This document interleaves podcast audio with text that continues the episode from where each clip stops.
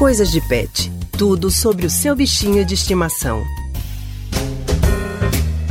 Na coluna Coisas de Pet de hoje, vamos saber como é que tá a rotina de quem tem bicho de estimação com o endurecimento das regras de isolamento social que estão previstas no decreto estadual em vigor desde o último sábado. Entre elas, a proibição do passeio pelas ruas com os pets. Estamos com a nossa colunista Priscila Miranda para falar sobre o assunto. Oi Priscila, boa tarde para você. Seja muito bem-vinda ao Rádio Livre dessa segunda-feira. Oi Leandro, boa tarde, obrigada. Pois é, essa medida medida pegou muitos criadores de pets de surpresa, principalmente aqueles que moram em apartamentos e precisam dos passeios diários com cães para que os animais possam fazer xixi e cocô e também se exercitar, né? Priscila, a gente sabe que essa medida mais recente que está no decreto e que vale até o dia 31 de maio é para evitar ainda mais a circulação de pessoas em ambientes externos por causa da pandemia do novo coronavírus deixando de fora só quem trabalha em atividades essenciais ou quem precisa sair para ir no supermercado, por exemplo. Mas como é que está a vida dos tutores com os bichinhos ainda mais confinados? Você tem exemplos para gente?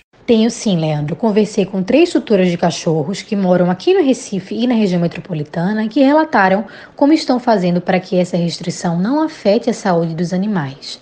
A primeira delas é Raíssa Malagueta, que é tutora da cadelinha Tapioca, de 4 anos. Raíssa conta que o animal já está acostumado a fazer as necessidades dentro do apartamento, mas que prefere fazer, lógico, durante o passeio.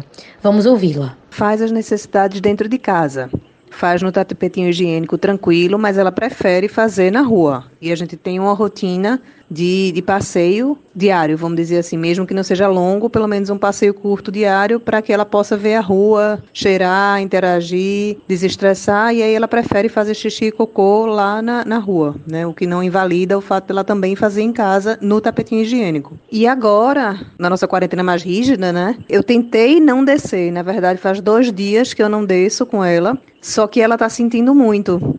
Ela, inclusive, começou a fazer as necessidades fora do tapetinho, uma coisa que ela não fazia há anos. Ela fez duas vezes fora do tapete. Uma vez na varanda e uma vez no meu banheiro, do lado da privada. E aí eu vi que ela estava sentindo bastante esse isolamento, né? Outros dois depoimentos que vamos ouvir agora são de Carla Caldas, moradora de Jaboatão dos Guararapes e tutora de duas cadelinhas, chamadas de Pepita e Amora, e também a fala de Natália Gondim, que mora na zona norte do Recife e que cuida de outras duas cachorrinhas também, Jana e Jaque. Vamos ouvi-las na sequência. Diante desse decreto estadual, por conta dessa pandemia do Covid-19, eu reduzi os passeios com elas para apenas um por dia. Antes eu passeava pela manhã e pela noite, mas agora, como estou em casa, passeio apenas no finalzinho da tarde. Elas estranharam um pouco, mas venho interagindo com brincadeiras durante o dia pelo quintal e pela casa. E agora elas já estão mais tranquilas, já estão se acostumando, né? Tem que ser assim, né? Tudo é uma questão de costume. E elas estão ficando de boa, né? Já estão começando a se acostumar.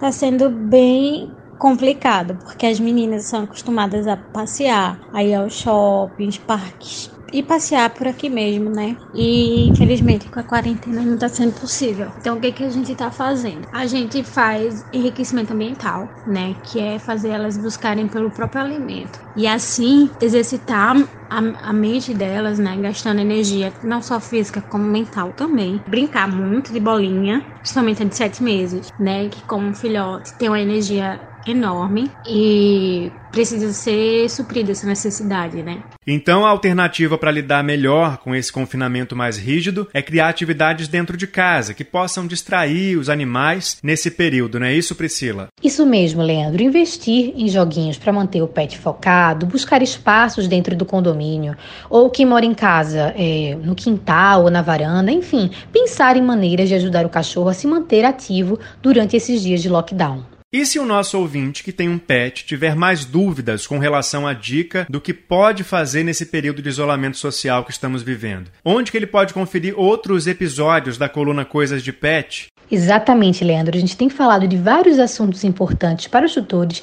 nessa época de pandemia através da coluna do Coisas de Pet e todos os episódios estão disponíveis em aplicativos de áudio e podcast como Spotify, Deezer e, claro, no site da rádio, que é o www www.radiojornal.com.br.